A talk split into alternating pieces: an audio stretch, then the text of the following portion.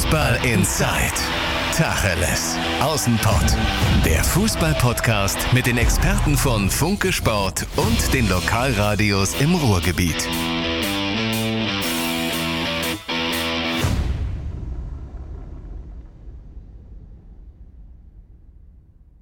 Ja, natürlich nie, nicht so gut. Ähm, als Spieler hast du das nie gerne. Ähm, aber, aber die Fans haben es so gesehen. Für mich nicht verständlich, ehrlich gesagt. Ähm, aber wir sind Profis. Ja, hat mich schon ein bisschen überrascht. Also ich verstehe, dass die Leute langsam ungeduldig werden und ähm, natürlich auch Siege sehen wollen. Aber es ist ja jetzt gerade so ein bisschen so ein Umbruch und ich glaube, das ein oder andere Spiel kann man uns noch geben. Ähm, vor allem auch mit dem Hintergrund, dass wir jetzt einfach eine Einheit, ein Abschlusstraining so zusammen hatten. Deutschland im Spiel 1 nach Hummels, Boateng und Müller. Der Umbruch beginnt mit einem 1:1 gegen Serbien. Pfiffe gegen das deutsche Team. Warum wird man so etwas tun? Weil du doch ein blau-weißer bist. Ja, ich denke, dass das das Allerwichtigste ist. Ja, wenn, wenn der Verein diese Probleme hat, und sie fragt mich, ja, dann ist es ganz schwierig, um Nein zu sagen.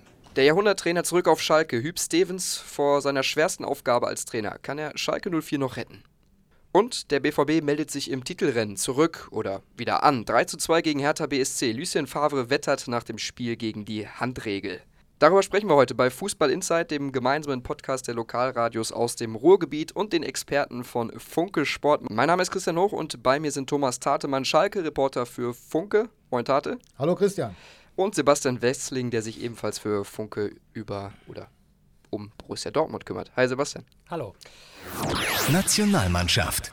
So, gehen wir rein in die Nationalmannschaft. 1 zu 1 gegen Serbien. Sebastian, dein Eindruck vom Spiel? Erste Halbzeit, zweite Halbzeit, ich glaube, das waren äh, unterschiedliche Halbzeiten, würde ich es mal einfach so zusammenfassen. Das ist eine Analyse, der ich mich vollumfänglich anschließe. Also erste Halbzeit, äh, ich finde, es, es ging eigentlich recht vielversprechend los. Also die ersten, das waren 10, 12 Minuten.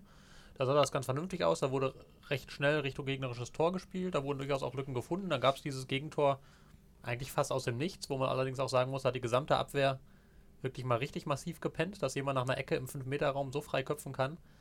Ähm, das darf eigentlich nicht sein, äh, war dann aber so.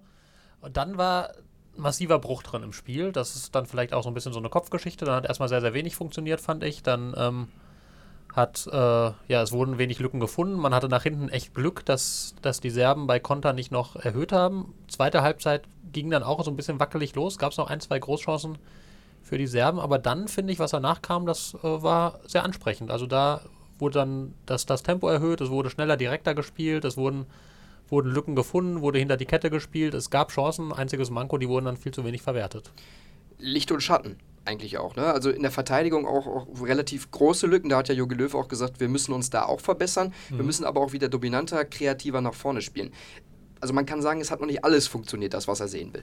Nee, definitiv nicht. Also die erste also die ab der 10. bis zur, ich weiß nicht, 50. Minute oder so, das war gar nichts. Also nicht gar nichts, aber das war, wenn man bedenkt, dass der Gegner eben auch nur Serbien ist, ähm, war das viel zu wenig, defensiv und offensiv. Aber was dann gerade in der Endphase kam, war dann richtig gut. Da hatte Serbien ja auch nicht mal mehr einen Torschuss. Also nach, ich glaube, nach der 60. Minute sind die kaum noch aus der eigenen Hälfte raus und hatten keinen Torschuss mehr. Und da gab es eine Vielzahl von Chancen. Das war gut. Das war nicht überragend, aber das war gut. Das ist, glaube ich, das, was man so sehen will, was sich ja auch der, der Bundestrainer erhofft unter dem Neustart. Dann auch mit viel Tempo, mit Kreativität, mit äh, auch mal Einzelaktionen, Dribblings, irgendwie was zu machen. Das hat da schon ganz gut ausgesehen. Tate, es gab ja heftige Diskussionen um äh, die ja, Demission, nenne ich jetzt mal, von Boateng, äh, von, von Müller, von Hummels. Jogi Löw hat aber gesagt, es ist alternativlos. Wir müssen diesen Weg jetzt so konsequent gehen.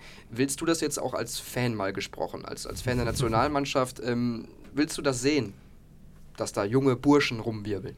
Ja, grundsätzlich möchte ich das sehen. Jetzt müssen wir aber nochmal das nächste Spiel gegen Holland abwarten. Wenn die da vier Stück kriegen, dann muss man natürlich wieder sagen, es war alles verkehrt. Aber grundsätzlich ist es erstmal mutig, auf die Jungen zu setzen. Also Spieler wie halt Klostermann von Leipzig und halt bei den Älteren dann auch mal zu sagen, jetzt ist Feierabend. Wobei älter, ich finde mit 29 Jahren, da bist du eigentlich auf dem Zenit eher oder auf, da hast noch einiges vor dir und noch nicht auf dem absteigenden Ast. Ja, wobei, wenn ich einmal, einmal einhaken ja, darf, also ich glaube, Ich glaube, ich würde da zustimmen grundsätzlich. Also mit, mit 29, 30 bist du noch nicht so alt.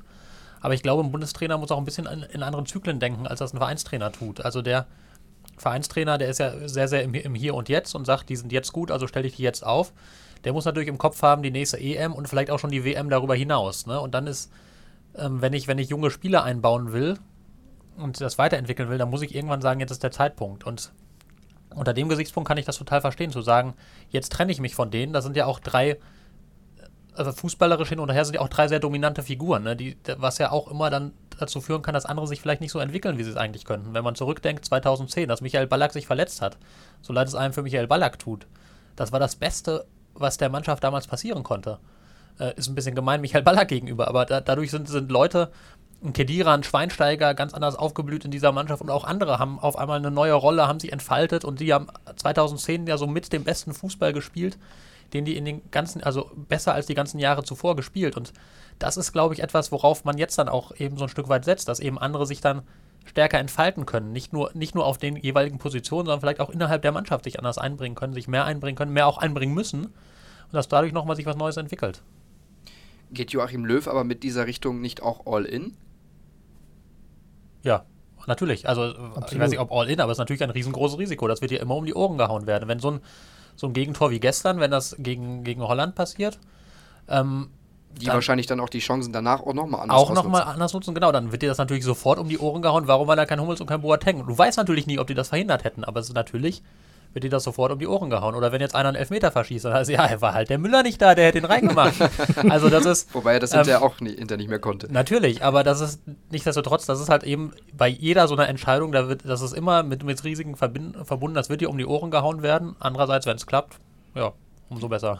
Warum, Tate, glaubst du, Jogi Löw hat eigentlich aus den letzten zehn Spielen nur drei Siege geholt mit der Nationalmannschaft? Wieso rückt das eigentlich noch nicht so in den Fokus? Hat er damit so seine eigene Haut jetzt gerettet, dass er diesen alternativlosen Weg eingeschlagen ist? Das kann man schon so sagen. Er musste ja irgendwas tun. Nach dieser verkorksten WM kam ja diese große Aussprache, da haben ja alle gedacht, jetzt passiert hier richtig was, jetzt gibt es hier ein Erdbeben und am Ende des Tages haben sie alle weitergemacht. Da kam ja kaum Veränderung. Und jetzt hat er halt mal einen neuen Weg eingeschlagen und hat aber auch noch nicht diese Qualifikation begonnen. Das geht ja jetzt erst mhm. los gegen Holland. Und ich denke mal, wenn das Holland-Spiel daneben geht, dann wird es wieder diese Kritik geben. Da wird es auch viele Fragen geben. Wenn es aber gut geht, werden ihm auch viele Kritiker sagen, äh, er ist auf dem richtigen Weg. Also im Moment macht er eigentlich den richtigen Schritt. Sebastian, ich glaube aber trotzdem, dass wir nicht genau diese Mannschaft gegen Holland sehen, die jetzt gegen Serbien aufgelaufen ist. Da wird ein Groß reinkommen, da wird, glaube ich, auch in der Verteidigung Rüdiger spielen, ähm, Nico Schulz auf der linken Seite. Das heißt, Jogi Löw wird da auch schon ein bisschen anpassen, ne? ein bisschen Erfahrung reinnehmen und die, und die Jungen, also so wie Werner Sané, die werden natürlich spielen, aber die ganz Jungen, die, die werden, glaube ich, nicht auflaufen. Ja, ne? da gehe ich auch fest von aus. Ich meine, nicht, nicht umsonst heißen solche Spiele ja Testspiele. Da probierst du dann eben mal so ein paar Spieler aus und Toni Kroos muss, muss ja nicht mehr getestet werden. Da mhm. weiß, weiß Joachim Löw ja genau, was er an ihm hat. Auch ein Marco Reus, da bin ich ganz sicher, wird von Anfang an spielen.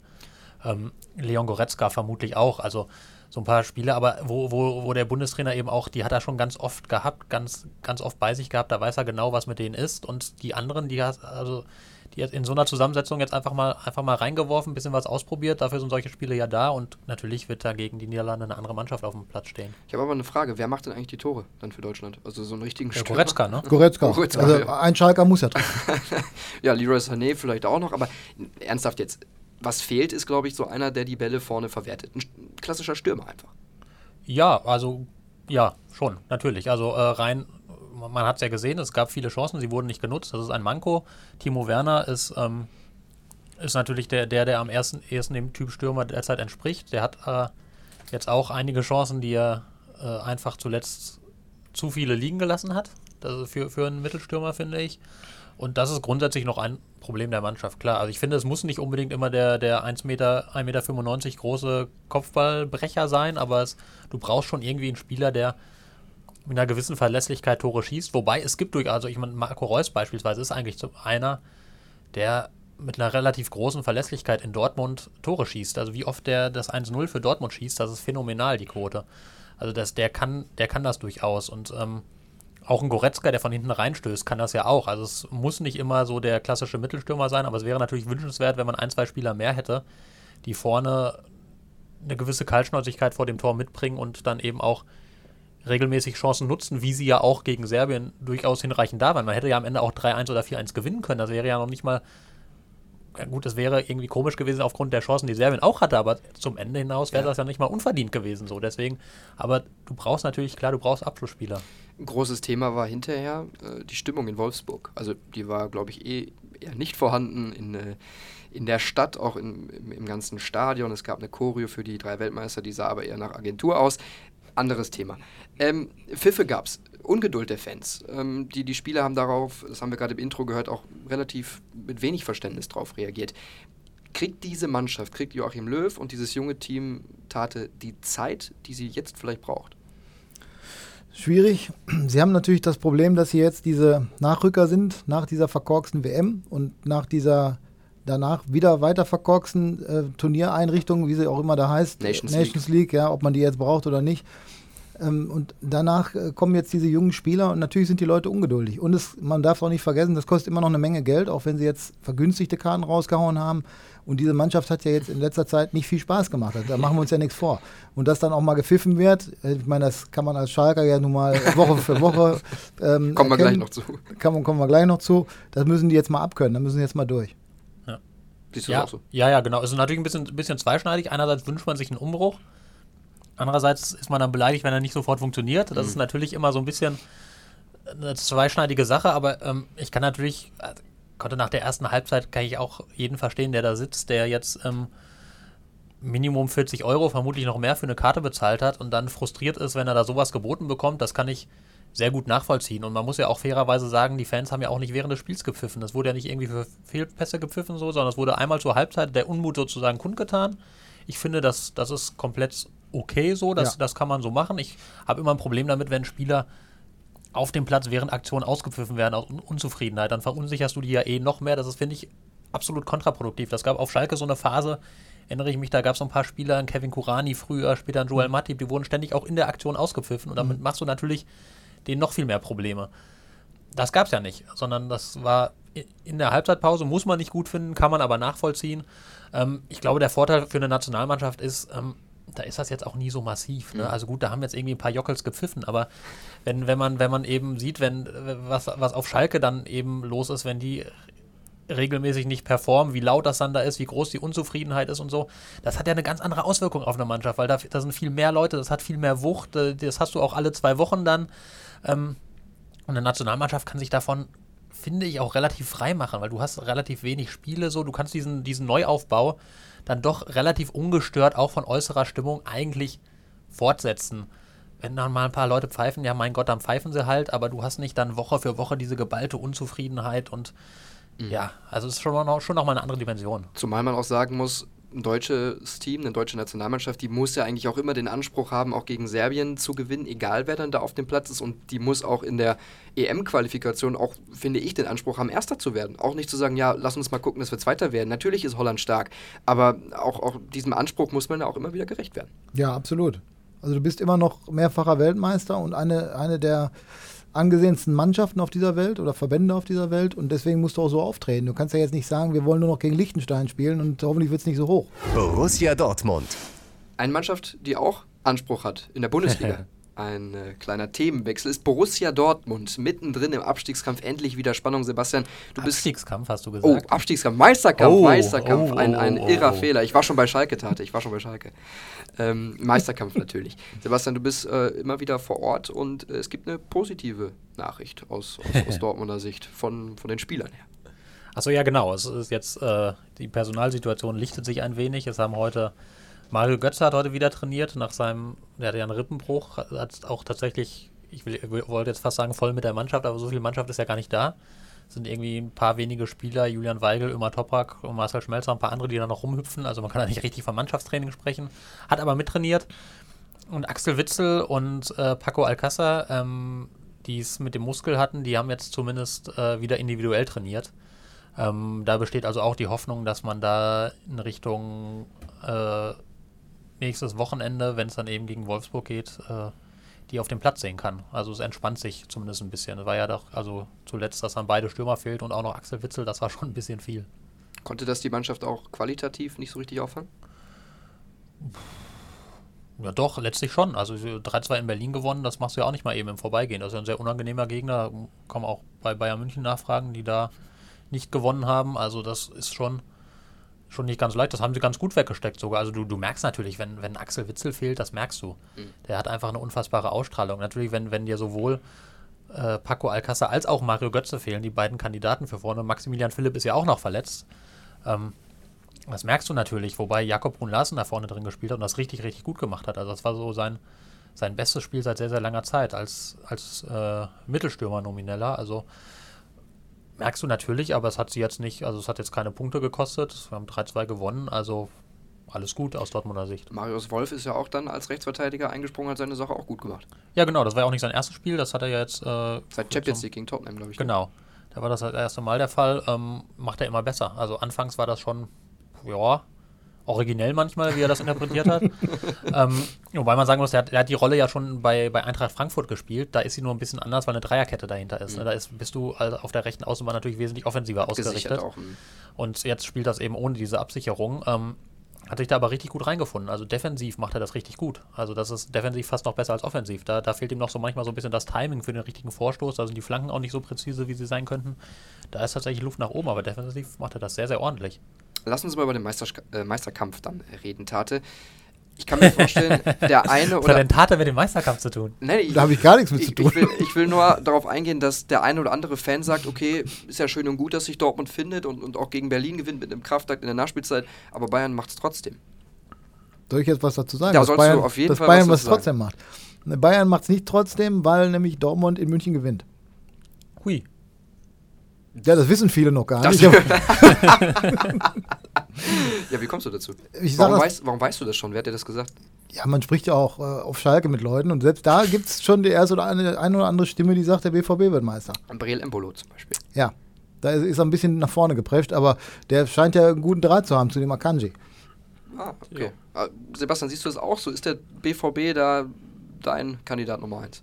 Boah, äh, ich weiß es nicht. Also ich will es mal vorsichtiger sagen, dieser Sieg gegen Berlin, der war jetzt natürlich unfassbar wichtig. Wenn du da jetzt äh, nicht gewonnen hättest, ähm, dann hätte Bayern zwei Punkte vor, dann hätten die das, das absolute Momentum, wie man ja jetzt neudeutsch sagt im Sport. ähm, ähm, also dann wäre das, glaube ich, also rein stimmungsmäßig schon vom Kopf her sehr, sehr schwierig geworden, weil da hättest du in Rekordzeit ja deinen kompletten Vorsprung durchgebracht und dann auch noch, wäre es jetzt auch noch endgültig in Rückstand. Ähm, dass die aber so spät gewonnen haben, ist auf jeden Fall für den Kopf echt gut, dass, dass du eben nochmal gesehen hast, du kannst jetzt solche Widrigkeiten auch wieder überwinden, du gewinnst solche Spiele wieder und du, du lässt die eben nicht kampflos vorbeirauschen. Nichtsdestotrotz sehe ich Bayern im Moment schon noch in einer etwas besseren, besseren Verfassung und Form. Man muss natürlich abwarten, was hat jetzt dieses Liverpool-Spiel, die Niederlage mit denen gemacht. Andererseits sah das jetzt gegen Mainz nicht so aus, als wären sie ganz, ganz schwer traumatisiert. Trotzdem gibt es Diskussionen wieder um Nico Kovac, ne? Genau, ja ja, in Bayern gibt es ja immer Diskussionen. Ja, ne? also, aber also die, die sehen in den letzten Wochen einfach verdammt gut aus. Es sind jetzt, glaube ich, 13 Sieger aus 14 Spielen, wenn ich es richtig im Kopf stark, habe. Also ja. das, das musst du erstmal bringen.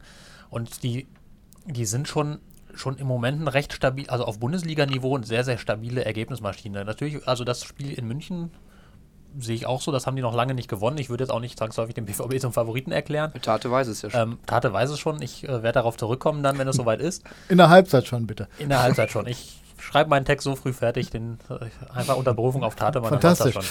Ähm, ja, aber also ich seh, kann da keinen Favoriten ausmachen. Also ich würde, wenn ich jetzt Geld setzen müsste, eher vielleicht sogar auf die Bayern setzen, aufgrund des doch etwas breiteren Kaders, aufgrund der vielleicht größeren Erfahrungen der Akteure in solchen Situationen. Dortmund ist ja doch noch immer eine sehr junge Truppe, aber boah, ich kann da wirklich keinen, keinen klaren Favoriten ausmachen. Ja, aber das ist doch mal geil, oder? Dass wir das ja. mal nicht sagen können. Das haben wir die ganze Zeit gewollt und normalerweise ist das ein Traum, wenn es so wirklich ist. Bis zum Ende spannend und einer macht es dann, der am Ende den Tick besser ist. Ja, und vielleicht haben wir ein Saisonfinale wie dann vor ein paar Jahren, 33., 34. Spieltag, alles gleichzeitig. Das, das ist doch das, was der Fan auch sehen will, oder? Da müssen wir doch mal wirklich drei Natürlich. Kreuze machen. Ja, ich glaube, der Bayern-Fan sieht das auch ganz gerne, wenn seine Mannschaft sechs Tage Spieltage vor Schluss Meister ist. Aber ähm, klar, grundsätzlich so für den, für den äh, neutralen Beobachter ist das wunderbar. Also ich glaube auch, auch der eine oder andere BVB-Beobachter wird es da am Herzen kriegen, wenn das wirklich zum letzten Spieltag läuft. Ähm, vorneweg an Joachim Watzke, der sich vermutlich irgendwo auf der Toilette im, im äh, Dortmunder Stadion einschließen wird und weil er diese Spannung nicht erträgt. Aber ähm, ja, natürlich, das ist doch also für, für, für den Beobachter von außen wunderbar, für die Vermarktung der Bundesliga wunderbar. Also was Besseres kann doch da gar nicht passieren. Schalke 04. Und jetzt bin ich endlich bei meinem Thema, was ich schon zu spät angekündigt habe. Äh, Spannung auch im Abstiegskampf. Ja, in das ist dann mein. Thema, ne? Das, ist dein Thema. Alles Gute. Tate, Schalke 04 ist da ganz unten drin. Wir haben ähm, im Intro gehört Hüb Stevens, der gesagt hat, ja, wieso tue ich mir das an? Weil ich ein Schalker bin. Da kann ich einfach nicht Nein sagen. Bringt der denn auch diesen frischen Wind rein auf Schalke? Ja, er macht es aus Liebe und die Mannschaft erkennt jetzt Ah. im Moment aber wenig Liebe, weil er sie mit Intervallläufen richtig an den Rand des Nervenzusammenbruchs bringt. Und das ist aber auch richtig, dass die mal arbeiten. Es gab sehr viel Applaus von den Fans am Platz. Der hat in den Intervallläufen, hat er wirklich die Jungs an die Grenze gebracht und Suat Serdar hat am besten abgeschnitten am Ende. Der hat also am längsten durchgehalten. Ja, muss man sagen. Also laufen kann er wohl. Das hat mich jetzt, das überrascht mich jetzt. Ja. Bei seinen gezeigten Leistungen in der Saison bisher. Der war aber auch noch nicht so richtig im Rhythmus. Einer der vielen, die immer wieder verletzt waren. Vielleicht kriegt er jetzt nochmal die Kurve so zum Schluss, dass er mal regelmäßig spielt. Wie auch ein Sebastian Rudi, der unter Hüb Stevens, den er noch aus Hoffenheim kennt, vielleicht doch nochmal die Chance kriegt und dann endlich mal zündet. Weil das hat er ja jetzt ein Dreivierteljahr noch gar nicht gemacht. Ja, aber sorry, Sebastian, ist nicht Disziplin, ist nicht Kondition, Einstellung die Grundvoraussetzung eines Profis? Ja, klar, das ist sie, aber das heißt ja nicht, dass sie immer da ist. Also, ähm, das ist ja wie, wie in, jedem, in jedem Gebilde, wo mehrere Menschen, zusa Menschen zusammen sind, verselbstständigen sich dann mal Dinge. Also, das kennt ja auch jeder aus seiner Arbeitswelt, dass man mal das Gefühl hat, boah, der, der da zwei Plätze weiter sitzt, der bräuchte auch mal einen Tritt im Hintern. Und warum geht denn der jetzt schon wieder nach Hause, obwohl, ja, Tate, ich gucke dich an. Nein. Tate sitzt nur einen Platz Ta- neben dir. Kann doch Tate- nicht wahr sein, Tate, Tate ist ein Arbeitstier. Nein, also. Maschine. Nein, aber das, das kennt, man, kennt man ja auch. Also nicht, nicht nur aus der Fußballmannschaft, das ist ja überall so. Und dann hat mal einer irgendwie, dem geht es nicht so gut oder der macht mal irgendwie ein bisschen, bisschen weniger, weil ist halt bequem oder das Wetter ist schön oder ich weiß nicht was. Das ist ja was total Menschliches. Ne? Das ist ja da, jeder kann sich ja keiner von uns von freimachen, kann sich auch kein Fußballer von freimachen. Und deswegen, da ist es halt wichtig, dass dann immer frühzeitig interveniert wird von äh, entweder vom Trainer oder von einem, von einem Teammanager oder von einem Sportvorstand oder wie auch immer derjenige, oder von einem Mannschaftskapitän oder irgendeinem Führungsspieler. Wer auch immer, egal. Ähm, das ist der springende Punkt. Darin unterscheidet sich dann eben ein gut organisierter Club und eine gut organisierte Mannschaft von einer weniger gut organisierten. Ja, und wie das dann auf Schalke ausgesehen hat, das kann ja der Kollege Tatemann uns näher bringen. Ich glaube, dass das ein bisschen eingerissen ist, was Sebastian ja gerade angesprochen hat, vollkommen richtig. Und das war dann ein schleichender Prozess und das wurde immer, immer schlimmer. Und sie hatten keinen, der dazwischen haut. Sebastian hat es gerade gesagt, da brauchst du einen Trainer, der kann aber auch nicht alles machen. Der kann jetzt nicht dafür sorgen, dass in der Kabine auch noch der Boden sauber ist. Das müssen die Jungs untereinander. Diese Teamhygiene muss da stattfinden. Da muss auch mal der Kapitän sagen, pass mal auf, Harit, du hast hier schon wieder deine Mullbinde daneben geschmissen oder deine Orange nicht richtig weggelegt. Das wird jetzt mal weggeräumt. Ja, das kann nicht immer alles am Trainer hängen. Was soll der sonst noch machen? Tedesco hatte alleine mit dem Harit über 20 Gespräche in Sachen Disziplin und am Ende des Tages hat es trotzdem nicht funktioniert und der hat immer wieder daneben gehauen. Ja, und da muss man einfach mal im Team auch selber irgendwie die Reißleine ziehen und den mal an die Seite nehmen. Und wenn es der Trainer nicht macht und der Captain nicht macht, dann hast du noch einen Sportvorstand und du hast noch einen Sportdirektor. Und da sind viele, viele Leute, die können alle damit einwirken und in der Mannschaft selber kann man auch einwirken. Und das hat Schalke nicht gemacht. Und die Konsequenz ist halt, dass es dann, wir haben das Wort schon ein paar Mal benutzt, diesen Sauhaufen gibt und der jetzt die Kohlen aus dem Feuer holen muss. Wieso wurde das nicht gemacht? Also Christian Heidel war ein Manager oder Sportvorstand, ganz wie man jetzt sagen will, der ja immer so gesagt hat, ich bin eher der Stratege, ich setze mir lieber einen Bauhelm auf und, und gucke, dass die Bagger fahren. Ich bin gar nicht an der Mannschaft dran. War das der Fehler? Es war ein Fehler, ja. Er hat ähm, gerade jetzt so in der letzten Zeit hat er es zu weit laufen lassen. Und mittlerweile hat, hat man auch die Vorstandskollegen haben halt auch, sind sehr, sehr selbstkritisch und sagen, wir hätten auch ähm, das eher erkennen müssen. Nur Alexander Jobs ist im Marketing, Peter Peters in den Finanzen.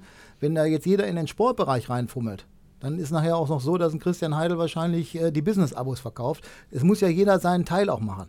Nur wenn einer den nicht richtig macht, dann passieren halt solche, solche Dinge, wie sie jetzt auf Schalke vorgekommen sind. Und mit Hüb Stevens hat man jetzt diesen Routinier geholt, 65 Jahre.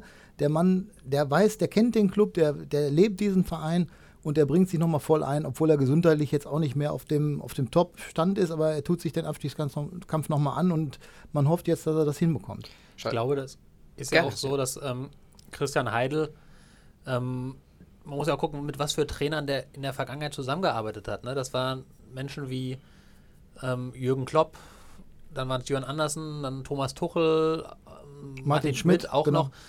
Alles sehr starke, sehr starke Trainerpersönlichkeiten. Also wenn ich mir vorstelle, da ist ein Jürgen Klopp und dann kommt, kommt ein Christian Heidel in die Kabine und versucht Disziplin zu vermitteln, dann scheppert das aber gewaltig. Dann, dann sagt ein Jürgen Klopp vollkommen zu Recht, was, was hast du Arsch in meiner Kabine? Also so, Ja, ich kann mir sogar vorstellen, kann mir sogar vorstellen, dass er das so sagen würde. Aber auf jeden Fall, ne, da, da darf, da, das lässt, lässt ein Klopp gar nicht zu. Das braucht ein Klopp aber auch gar nicht, weil er das selber irgendwie im Griff hat. Ne? Und das hat nichts mit gut oder schlecht zu tun, sondern das ist einfach, ähm, manche sind so, andere sind anders. Auch ein, auch ein Thomas Tuchel, dem hättest du da an der Stelle, glaube ich, nicht reinreden dürfen.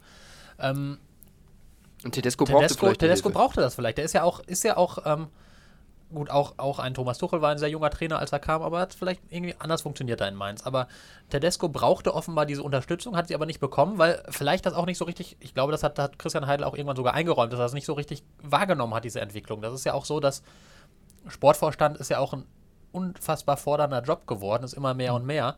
Und du hast gar nicht mehr so die Zeit, immer nah an der Mannschaft zu sein und da hineinzuhören. Das ist ja auch, wenn ich das Beispiel Borussia Dortmund äh, einmal nehmen darf, ähm, da hat man ja letztes Jahr die gleiche Feststellung gemacht. Da hat, ist ja auch äh, disziplinmäßig einiges schiefgelaufen. Da Pierre-Emerick Aubameyang, der dann ständig zu spät kam, ein Dembele, der sich weggestreikt hat und alles mögliche äh, Grüppchenbildung in der Mannschaft. Und dann Michael Zorg, der ja anerkanntermaßen über Jahre sehr gute Arbeit geleistet hat, aber der hat da auch zu spät erkannt, wie der Hase läuft, weil der einfach nicht die Zeit hatte, ständig da am Trainingsgelände zu sein. Er muss ja Transfers abwickeln, äh, muss alles Mögliche machen. Diese, diese Arbeit ist einfach immer fordernder geworden. Die Transfergeschäfte nehmen viel, viel mehr Zeit in Anspruch, sind viel komplexer geworden, sind viel mehr Seiten dran beteiligt und so. Und ähm, ja, Konsequenz in Dortmund unter anderem ja eben dann die Installation von Sebastian Kehl.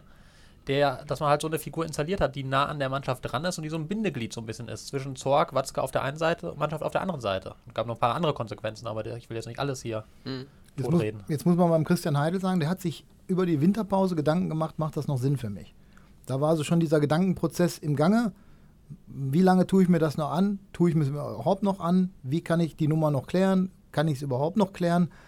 Und ich glaube, dass er da in dieser Phase von Dezember bis jetzt Ende Februar, März, dass er da unheimlich nachgelassen hat in dieser, ich bin eng dran. Dass er halt Dinge hat laufen lassen, weil er selber gar nicht mehr so überzeugt war. Und das war halt das große Problem vom jungen Domenico Tedesco, 33 Jahre der Mann. Der steht auf einmal in seinem, zum ersten Mal in seiner Karriere vor einem Riesenberg von Problemen. Der merkt, hier fliegt mir alles auseinander. Die Vizemeistermannschaft fliegt mir auseinander. Wir kriegen das so nicht mehr hin, wie wir spielen wollen. Und dann geht dieser 33-jährige Mann vor eine, eine Fankurve, eine tobende, schäumende Fankurve als einziger und stellt sich dahin, während die Mannschaft 30 Meter hinter ihm noch in einem Kreis ist und wohl überlegt, ob sie da mitgehen soll. Der geht alleine an die Front und das muss man ihm echt hoch anrechnen. Und es war halt keiner da, der ihn geschützt hat. Der Das- ist alleine untergegangen. Das zeigt aber auch ganz ehrlich den Charakter dieser Mannschaft in, in Teilen. Das haben wir auch gehört und das, das beobachten wir. Und eine Konsequenz hat es jetzt unter Hüb Stevens und, und Mike Büskens, die Eurofighter, Jahrhunderttrainer, UEFA Cup gewonnen 1997, die haben direkt mal einen rasiert hatte.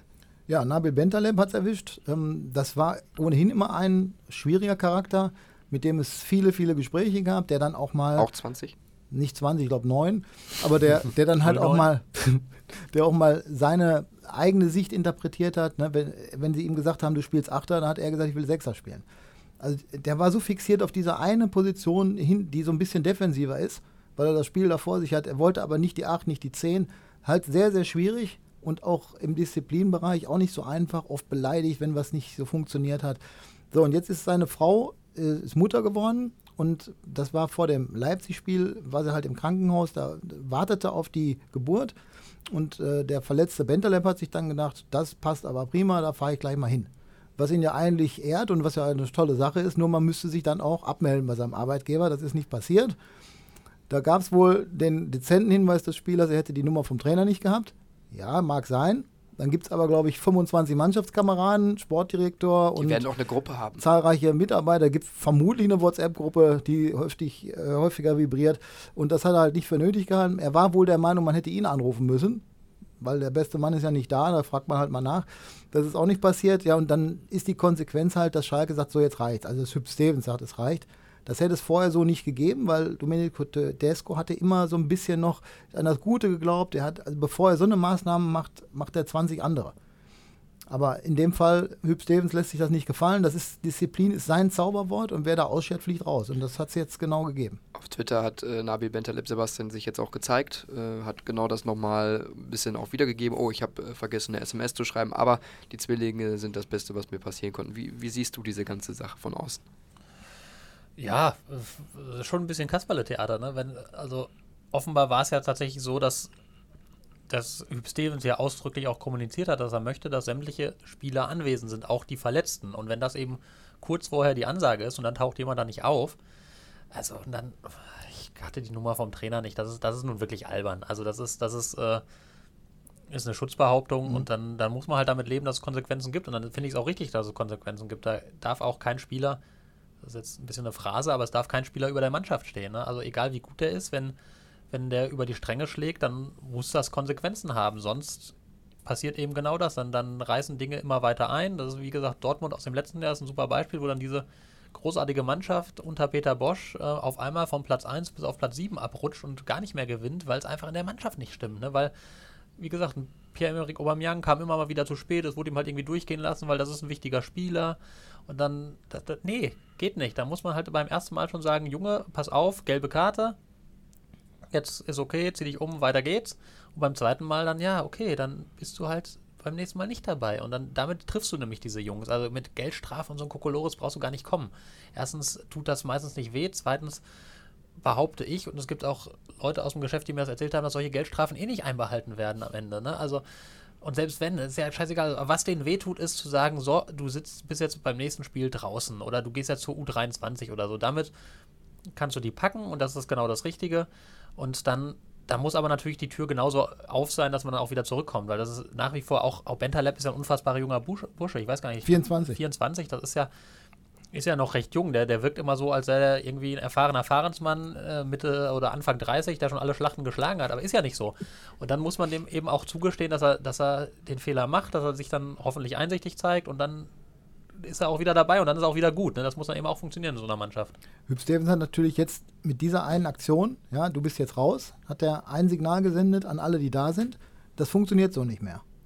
Und ich Und er hat denke eben an, mal, an einem wichtigen Mann statuiert. An einem Ne? Es wichtigen. nicht, hat nicht irgendwie den dritten Torwart sich vorgenommen, Genau. sondern einen ganz zentralen Spieler. und, und das müsste eigentlich jetzt bei dem Restklick machen, jetzt, weil nämlich jetzt alle sehen, oh, wenn jetzt irgendwas passiert, dann gibt es eine Konsequenz. Und nicht wie vorher, wir machen eine Zeitstrafe, du gehst im Fanshop Trikots bedrucken. Das haben einige Spieler sechsmal gemacht, die haben das gar nicht begriffen. Die haben sechsmal, sind die zu spät gekommen, waren sechsmal Trikots bedruckt. so, oh, ist ja nett hier, ne? Ja. Kriegst auch noch Kaffee. Fanden die wohl gut. Trümmerhaufen FC Schalke 04, kann man das so zusammenfassen. Ja, schwieriger Haufen. Ob es ein Trümmerhaufen ist, das wird dann am Ende der, der Strich zeigen, ob Ja. sie drunter stehen oder, oder drüber stehen. Kann Schalke wirklich absteigen? Die können absteigen, natürlich. Nicht direkt, also ich halte die für stärker als Nürnberg und für stärker als Hannover, wo sie ja im nächsten Auswärtsspiel ran müssen. Ähm, Stuttgart ist das letzte Saisonspiel, der große Konkurrent um, den direkt, um die direkte Rettung. Die stehen jetzt auf dem drittletzten Platz. Das kann eng werden, weil Stuttgart hat es eigentlich in den letzten Wochen gut gemacht. Die haben relativ gut gepunktet, scheinen jetzt so als Team aufzutreten, was so unter, den, unter Weinz in den ersten Wochen gar nicht war. Und das ist für mich äh, schon ein gefährlicher Gegner für Schalke, wenn sie den auf die leichte Schulter nehmen. Und gerade in diesen direkten Duellen, die haben noch vier gegen die unteren vier Mannschaften, die unteren fünf Mannschaften, haben sie noch vier Spiele. Wenn die da viel liegen lassen, dann kann es ganz, ganz bitter werden.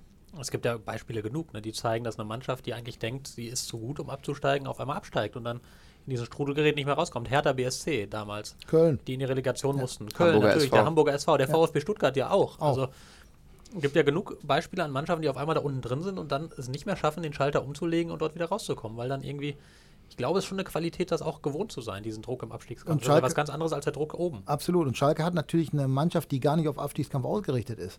Ja, die sind Vizemeister, haben entsprechend die Mannschaft so zusammengestellt, dass man weiter Richtung Königsklasse tendiert. Und jetzt stehst du auf einmal ganz unten und musst da mit, mit Zähnen und, und, und Klauen und, und Kratzen, Beißen, musst du die Punkte da holen. Dafür brauchst du auch die Typen. Und da sehe ich halt relativ wenig von.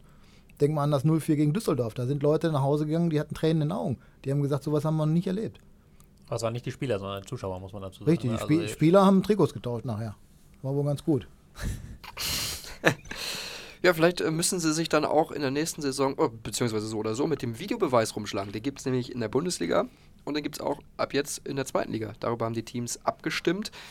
Tate, wir haben gerade schon im Vorgespräch darüber gesprochen, du hast gesagt, das kann nicht sein. Jetzt kriegt die Liga das auch noch. Ja, weil ich diesen Videobeweis, da haben wir am Anfang gesagt, also ich, vor ein paar Monaten hieß es, jetzt wird es fairer, jetzt wird alles fair und alles super und jetzt gibt es keine Fehlentscheidungen mehr. Und in den Folgewochen haben wir nicht nur Sebastian und ich, auch überall eigentlich diskutiert, was da immer für Fehlentscheidungen kommen. Jede Woche diskutierst du und jetzt hast du in der zweiten Liga auch noch diesen Emotionskiller. Ja, Ball liegt im Tor, alles guckt erstmal, was ist da auf dem Videowürfel, was macht der Schiedsrichter, was macht der Mann im Ohr. Also ich halte diesen Videobeweis, so wie er jetzt praktiziert wurde, noch nicht für salonfähig und deswegen auch für die zweite Liga nicht angebracht. Was müsste man denn noch frisieren, Sebastian? Frisieren. Wegen Salon. Oh, oh, oh, oh. Friseur ist ja auch ein Thema in Dortmund, aber das ist ein anderes. Das ist ein geil. Auch auf Schalke. auch. Der, derselbe Schalke, war ja, doch da. Ja, ja, ja. Ich habe seine Vorzüge noch nicht in Anspruch genommen. Naja, ähm, was müsste man frisieren? Ja, das, ich glaube, das große Problem ist einfach die Transparenz. Also, ähm, ich bin ein Freund des Videobeweises. Ich ähm, glaube. Oh, Ja, Tate guckt oh. dich schon an. Ja, Tate guckt schon ganz böse. Nein, also ich glaube tatsächlich, der Video, es gab viele Situationen, muss man auch fairerweise sagen, wo der Videobeweis eklatantes Unrecht verhindert hat, wenn es um die Frage geht, abseits beim Tor oder nicht. Also solche Schwarz-Weiß-Situationen, dafür ist der Videobeweis ja super. Ne? Ist, ist jemand im Abseits oder nicht? Ja, nein, kannst du ganz einfach beantworten. Videobeweis, zack, bumm, fertig. Dann gibt es aber halt das Problem ist, dass, dass im Fußball ganz, ganz viele Regeln Interpretationsspielraum sind. Also eigentlich fast alle. Also, Abseits ist ja eigentlich die einzige Ja-Nein-Entscheidung. Dann hast du Foulspiel. Ab wann ist ein Kontakt ein Foul? Ne? Das ist immer so ein bisschen Interpretation des Schiedsrichters. Wie ist das Tempo? Wie trifft er ihn? Ist das jetzt entscheidend? Ja, nein. Wann ist Hand, Ähm, Hand? Wann ist Hand, Hand ist äh, noch viel schlimm, noch viel schwieriger. Ne? Also das ist ja. Aaron Hunt. Genau. Also das ist, also das ist ja noch viel schwieriger zu interpretieren. Und diese, diese, das sind Fragen, die kannst du ja auch damit nicht lösen. Deswegen ist der, der Anspruch daran, wir werden keine, keine Unklarheiten und keine Fehlentscheidungen mehr haben, der ist ein zu hoher. Nichtsdestotrotz muss, musst du einiges verbessern und eben vor allem das Thema Transparenz. Es muss aufgeklärt werden, warum ähm, trifft der Schiedsrichter gemeinsam mit dem Videoassistenten jetzt die Entscheidung, die er trifft. Da haben Sie Das ja schon einen, Vor- da haben Sie ja einen Fortschritt gemacht, Sebastian. Dass am, am Anfang der Saison wusstest du ja gar nicht, warum der da gepfiffen hat oder warum eine Unterbrechung ist. Danach kam ja die Botschaft ne? Unterbrechung, weil Foul wird überprüft oder Elfmetersituation. Das weiß, ist für den Fan ja schon mal gut. Damit weißt du ja schon mal, Genau. aha, die machen das, weil die und die Situation wird jetzt bemängelt. Aber es gab zum Beispiel in Dortmund irgendwann, ein, irgendwann einen Fall, da hat, ich weiß gar nicht wer, ich glaube Marco Reus bekommt den Ball im Strafraum, kurzes Dribbling, wird gefoult. Und alles sagt natürlich, oh, ist auch ein Foul. Schiri sieht's nicht und alles wartet darauf, warum greift denn dieser dusselige War jetzt nicht ein? Ähm, Video Assistant Referee. Ähm, und stellt sich im Nachhinein hinaus, das haben die im, im, Fernsehen auch zum Beispiel auch bei Sky gar nicht erkannt und deswegen auch das nicht angeboten, deswegen wusste das auch draußen keiner. Stellt sich hinaus, ähm, der hat nicht eingegriffen, weil der Reus im Abseits stand, als der Ball zu ihm kommt. Ne? Hat der Schiedsrichter, auch nicht gesehen, deswegen lief das Spiel dann irgendwie weiter. Ähm, aber natürlich sagt er dann nicht, ja, Moment, hier, hoho, faul, weil Reus stand ja im, stand ja im Abseits, dann muss er erst erstmal sagen, hoho, Abseits. Abseits greift er aber nicht ein. So. Das heißt, ähm, und alle sitzen im Stadion und fragen sich, warum, warum greift er jetzt nicht ein? Die vom Fernseher fragen sich genauso, warum greift er nicht ein? Die bei Sky erkennen es auch nicht auf der Zeitung und sagen, warum greift er nicht ein? Und da, und da ist halt der Punkt, so etwas muss besser kommuniziert werden. Ne? Also da, da muss besser, da müssen, müssen die Zuschauer, finde ich, auch durchaus, da kann man denen auch mal zumuten, die Bilder zu sehen. Also beim, ich gucke jetzt gerade eine Serie, geht es um, um Rugby, um, um, um hier die, die All Blacks, Neuseeland und so, deren Saison, All or Nothing heißt die, gute Serie, egal. Ähm, da, da gibt's Product auch, Placement. Da gibt es auch, den- gibt's auch den Videobeweis. Ne? Und da ist es so, während der Schiedsrichter da zum, zum Bildschirm schreit und sich das selber anguckt, wird es auf dem Videowürfel gezeigt. Sage ich, ja, warum denn nicht? Warum kannst du das einem, einem, einem Fußballzuschauer nicht zumuten? Also das Problem ist, beim Handspiel wird das wirst du nie aufgelöst kriegen. Da werden immer die einen immer noch sagen, ja, das ist Hand und die anderen werden sagen, nein, das ist nicht Hand und es trennt sich meistens scharf an der Grenze, welches Trikot sie anhaben. Aber ich glaube, das trägt trotzdem zu mehr Transparenz bei. Ja. Also du musst die Leute da an der Stelle mitnehmen. Und das ist das große Problem des Videobeweises, den ich prinzipiell für eine gute Sache halte. Ich freue mich schon auf den Videobeweis bei Sandhausen gegen Heidenheim. Super. Ich wollte gerade sagen, da fliegt doch eigentlich, wenn wir den jetzt überall haben, fliegt doch alles um, in die Luft. Ja. Bei den, bei den Diskussionen, die es jetzt schon gibt. Champions League haben wir gesehen, gibt es Diskussionen.